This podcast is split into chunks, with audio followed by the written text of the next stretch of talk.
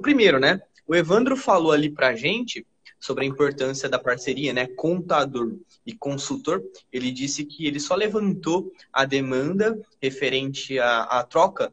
De, não lembro se era presumido real ou se foi real presumido. Ele mudou, se não me falha a memória, três empresas. Ressaltando aquilo que a gente estava falando, né? A respeito de, da parceria contador e consultor. O quanto isso é muito importante. Sim, então... sim. É, fica um mito que o contador, ah, muitas, muitos contadores têm um mito que o consultor vai lá para tirar o cliente dele, para levar para outro contador que seja, e vai, vai atrapalhar. Não, nosso trabalho é ajudar. É justamente isso daí, encontrar alternativas dentro de um trabalho de, de consultoria em que reduza, reduza prejuízos financeiros para ele. Né? Sim. E claro que o contador também quer isso, né? Quer essa redução desse prejuízo financeiro para ele. Então, a nossa parceria é muito grande, é muito grande nesse sentido. Perfeito. E, e, Diogo, é, uma coisa que eu tinha anotado aqui de pergunta, que é, pensando em tudo isso que a gente já falou, né? Qual é a importância de um RP, né? Nessa, em toda essa operação? A gente falou aí já sobre contábil, econômico é, e gerencial. Qual que é a importância do RP para fazer toda essa gestão e toda essa configuração aí dentro da empresa do nosso cliente? Veja, olha, olha, olha que é pergunta bem pertinente, né? O, sem o RP, eu não, eu não trabalho. Não, não, não, não existe viabilidade de, de uma consultoria sem um software. Tá, Diogo, mas eu, uma empresa pequenininha, eu vou usar um Excel. Bom, já é um software. né? Desde que você tenha ele bem alimentado, use umas macro, quem sabe uma planilha dinâmica, enfim. Mas o RP, ele vai te dar toda aquela estrutura de velocidade. Por exemplo, um RP bem parametrizado, você não se preocupa em emissão de nota fiscal entrando dentro do, do, do dentro da, do site da Cefaz, né? no caso da Secretaria de Fazenda qualquer, né? você tem toda a gestão tributária do seu negócio parametrizado ali dentro. E isso vai permitir, por exemplo, quando você compra um produto que ele veio uma nova, da nova uma nova leva de produtos com preço diferente, você não tem que se preocupar em, ah, eu preciso atualizar preço. Então, ele vai te dar já como é que está o seu custo, né? Ele vai avaliar o seu custo para que quando nós tenhamos o, o, tenhamos o resultado do DRE, ele tenha um resultado mais seguro. É, nós trabalhamos muito com os, os, os, nossos parceiros de software, né? inclusive o próprio RP da SAF, né? é uma notícia até uma notícia nova aí, saiu o DRE novo, né, do RP uhum. da SAF, que é justamente nos nossos parceiros para nós desenvolvermos já esse DRE gerencial dentro do próprio sistema. Então, isso, isso é, é, é, é o importante para nós. Tá? E não pra, quando eu falo para nós, para o sistema. Né? Então, é, é, importante isso. Aliar um RP já como um CRM, que vai cuidar do cliente, vai cuidar da, da parte comercial, melhor ainda. Porque depois nós conseguimos colocar essa informação dentro do dashboard, né? Lembrando que o comercial é que traz a venda para o fluxo de caixa. Então, o CRM é importante, né? não é só o RP, o que cuida da parte da retaguarda, do tributário, do financeiro, do caixa, mas o que cuida das vendas, do vendedor, do cliente, né? O CRM vai principalmente do cliente, quantas vezes o cliente veio, o que, que ele comprou, o que, que ele gosta, Tá? Então, é, é fundamental. Uma parceria sem, sem consultoria, sem é, RP, não, não tem como. Pode ser o mais simples possível, mas tem que ter uma informação em algum lugar, em algum software. Senão nós não conseguimos trabalhar. Né? Maravilha. E, e Diogo, uma coisa que a gente está falando aí desde o começo, né? Que é até o, o tema da live, para a gente já abrir para perguntas aí e, e partir para o encerramento. É, quando a gente olha o tema que a gente pensou, que é, é, você não quebra pelo prejuízo e sim por não gerir seu caixa. O que, que você poderia falar para a gente para fechar esse raciocínio, né? E o, que, e o que, que você quis dizer com isso na hora que a gente definiu o tema? É, é justamente é, o que, que acontece. Essa questão que é simples, que foi justamente o início da nossa conversa. A gente pensou no seguinte: Adianta eu faturar? Adianta eu vender, vender, vender, vender? E não saber para onde vai? Uhum. E aí eu vou ser até repetitivo. Da onde vem é fácil. Você sabe, é do seu serviço prestado, é da sua, da sua mercadoria vendida que saiu da sua prateleira. Para onde vai que é o problema? Você tem Exato. um monte de saídas do seu caixa. Uhum. Você tem muito mais saídas do que entrada. E isso tem que ser gerado, tem que ser controlado. Por isso, para onde vai é, um, é, um, é, é, é importante. E aí, quando você não sabe para onde vai, você toma um prejuízo. Mesmo faturando. mesmo faturando. A dicotomia até estranha, né? Mas não existe outra forma de você reduzir prejuízo se você não controlar a caixa. Uhum. Fluxo de caixa, é, financeiro, né? DRE econômico e, num momento oportuno, o, o balanço, né? Ir para a parte contábil. É, é aí nas empresas. Hoje, o empresário, né? Nesse novo normal aí que fala, se ele não tiver a gestão mínima do seu DRE, não tiver a gestão mínima do seu fluxo de caixa, ele está fadado ao insucesso. Porque as coisas são assim hoje, os negócios são assim, são com base nisso. Então nós precisamos eminentemente dessa gestão de fluxo de caixa. O colega colocou um negócio importante, faturar mais problema, claro, claro, porque não esqueça o seguinte, se faturou mais, você tem que repor prateleira. Se você não geriu o seu caixa, o custo da mercadoria que você não separou, você não vai ter dinheiro para comprar de novo. E aí pronto, agora... E aí, nessa, nessa pergunta do Douglas, também tem até um outro ponto de atenção que a gente acabou não falando aqui, que são processos de pricing. Como que você vai fazer a formação de preço? E se você não tiver essas ferramentas que a gente falou aqui alinhadas, você não faz uma boa precificação. Então, se você tiver... E a gente já pegou muito caso nesse sentido, que é é, cara que faz a formação de preço errado da produto dele, o serviço independente, e ele acaba tendo prejuízo. Então, em vez dele vender e ter dinheiro, ele acaba pagando para vender aquele produto. Isso também é comum, eu já vi empresas. É aquela velha frase, você está pagando para trabalhar. Nós sabemos. Tem quem paga para trabalhar. Não, não, não, não, É uma grande realidade. É, é um negócio tão simples é, de, de se falar né, sobre o fluxo de caixa, que que, que fala assim, pá, mas fluxo de caixa é fácil. É fácil.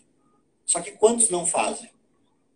É, uma uhum. última pesquisa que eu li de uma, de uma Big Four é que 74% das empresas são familiares. E elas não gerem direito seu fluxo de caixa.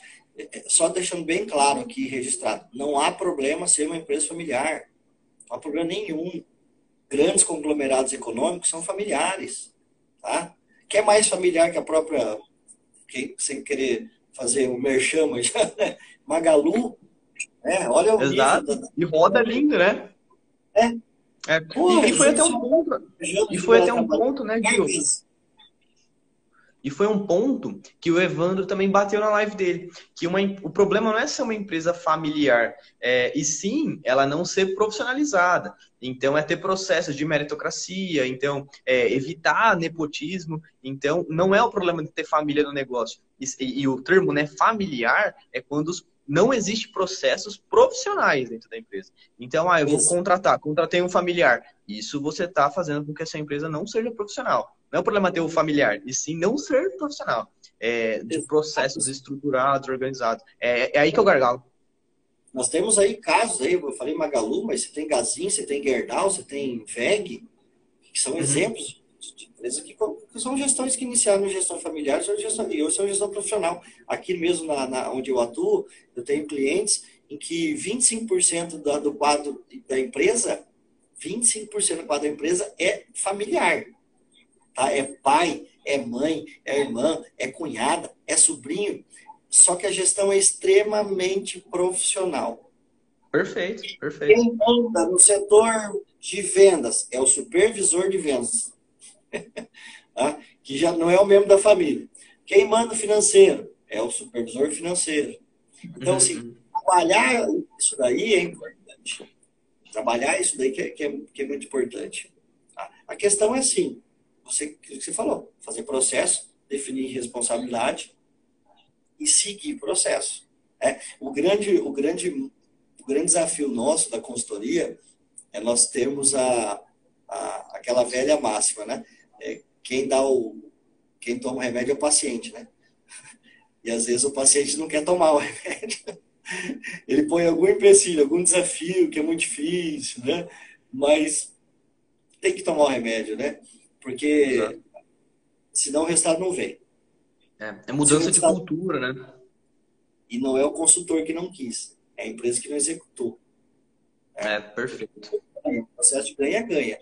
Eu tenho que ser contratado para eu reduzir seus custos, reduzir suas despesas, para que o meu trabalho seja investimento. Uhum. Que é um dinheiro que você coloca e volta. Perfeito. Coloca e volta. Até uma coisa no fluxo de caixa que acontece, que é muito engraçado, sobrou dinheiro no caixa. Alguém falou, ah, mas quando sobra muito dinheiro no caixa, o cara vai lá e compra um lote. Estou fazendo investimento, investir num lote. Pô, legal. Você, você imobilizou, né? Não, é investimento, ele vai ficar caro, ele vai investir, vai, vai subir o valor. Tá tudo crescendo o valor. Falei, tá, e o senhor vai vender daqui um ano e vai colocar de volta dinheiro no caixa? Não. Então não é investimento. Exatamente. Sobrando dinheiro no caixa, o que, que eu faço? É aí que entra o planejamento estratégico já. Aí que entra a governança lá do nosso amigo Evandro. Você sabe onde é que você vai aplicar recursos de curto prazo, recursos de médio prazo, investimentos de longo prazo. Tá? Exato. Você consegue imaginar. Isso é planejamento financeiro, né? Exatamente. Você faz um BPO financeiro. Você faz, você faz uma, um planejamento financeiro. Você faz um, uma análise de expansão de negócio. Você faz uma análise de expansão de serviços. Existem várias situações que envolvem a sobra de caixa. Sobrar dinheiro no caixa, claro que é bom. Só que não pode ficar. A questão é, sobrar dinheiro no caixa parado não é bom. Ele tem que estar, uhum. em algum momento, sendo é, colocado em alguma situação, seja no investimento, no imobilizado, numa ampliação do negócio, numa, enfim, investimento numa ação, seja o que for. É a definição é do, do, do, do da diretoria, né? Mas ele não é, pode. O Natanael, o Natanael ele fez uma pergunta muito legal ali, eu estava vendo, acabou correndo e acabei uh, pegando agora, que é qual a vantagem ou desvantagem de se ter um fluxo de caixa bem administrado? Bom, a grande vantagem é que você sabe para onde você vai, né, Antonel? É, essa é a primeira coisa. O seu fluxo de caixa bem administrado, você tem noção, desde que você planeje o seu futuro, né? Faça um, um, planejamento orçamentário. Olha, com base nesse fluxo de caixa, eu já sei mais ou menos as minhas despesas fixas, eu sei um pouco mais as minhas despesas variáveis, eu tenho noção que o meu custo tem uma variação de 10, 5, 10, 5, 10%, e eu sei que a minha receita está estabilizada nos últimos anos ou tem a tendência a crescer, e aí você faz um planejamento de aumento de 5%, cria um cenário, 5% de aumento, 5% de queda, e você olha para frente do seu negócio. Com o fluxo de caixa bem organizado, você consegue ter essa visão de futuro. Vai, vai, vai ser, é, vai, pode ser um fato ocorrer essa visão de futuro? Pode, de preferência que seja extremamente positivo. Mas o, o importante é você já ter uma noção. Você tem que ter uma noção que 5, 6, 8% da sua receita vai ser deduzida. É um dinheiro que você não pode contar. Que 50%, ou depende do, do, do seu varejo, 40%, é custo. Você não pode contar com esse dinheiro. Uhum. Então, isso é a importância do seu fluxo de caixa. Ter um fluxo de caixa bem organizado, para você não ter surpresa no futuro. Você conseguir pisar com o pé no chão. Não imaginando uma possibilidade, com base naquilo que você não tem certeza se é fato ou se não é fato. Desde que você controle ele, com certeza o resultado vem. Perfeito. Diogo, é uma coisa também que eu acho muito, muito legal e muito viável nas empresas é a comparação de indicadores, né? Comparativo de, de, de mercado. Então eu sei que um CMV é 68 e o CMV de mercado é, sei lá, 58 vamos supor tem um, um déficit aí. É, como você enxerga isso? E uma dica, né, para o pessoal ter essa visão de comparativo de mercado para saber se ele está eficiente ou não comparado ao mercado. Isso, isso é importante. Ó. Veja, você analisar através do seu DRE todo mês quanto que foi seu custo, quanto que foi sua despesa com RH, né? na média tem que chegar a 13, 14, 15% da sua receita, sua despesa com RH, você vai analisar todo mês ó, o mercado está me dando que a média do meu setor é 12. Pô, eu vou ter que analisar o que, que eu estou tendo gasto demais. Tem processo errado ali dentro da empresa, tem gente demais na empresa. Estou falando que tem que sair demitido. Eu tenho que melhorar a entrada do meu caixa. Para quê? Para que essa despesa, que equivalia a 15%, chegue a 12%. É? Porque às vezes tem outra coisa, o empresário pensa assim, ah, entrou uma consultoria aqui, agora eu vou demitir, vou fazer uma limpa. Não, nosso trabalho é fazer melhor. Eu não quero que ninguém seja demitido, não. Eu quero que você ganhe mais dinheiro, né? Principalmente aumentando suas vendas, para que você mantenha Exato. a família trabalhando, porque ela vai gerar dinheiro daqui dentro da economia e vai trazer benefício para o meu outro cliente, né? É assim que a gente, a gente pensa, né? Então é importante você analisar os seus custos a gente pode tratar de um outro assunto, que é o custeio por absorção, por exemplo, analisar todos os seus custos, para você ter noção, através do, do, do, seu DRE, aí já, o DRE, se você está dentro do índice de mercado. Se o seu lucro operacional é 8%, se o seu lucro operacional é 16%, se ele é 25%, com base nas informações. E tem, tem, alguma, tem alguma dica ou alguma plataforma, algum lugar que as pessoas possam achar esse, esse tipo de informação de mercado e não do negócio dele? Normalmente você vai encontrar dentro das associações, as, as confederações de comércio, do qual você participa, dos clubes de dirigentes, do qual você participa, da associação do lojista, da qual você participa, das federações né, do seu setor, ali vão ter dados importantes. Bacana, fechado. E, e, Diogo, a gente falou muito aqui né, sobre informações relevantes e só para a gente já encaminhando para o final. É, quando a gente entende esses números, é, um bom fluxo de caixa, um bom DRE, você vê que isso norteia a empresa como um todo? Então, tem essas ferramentas. Eu consigo ter um norte em todos os setores ou aquela informação é meramente financeira?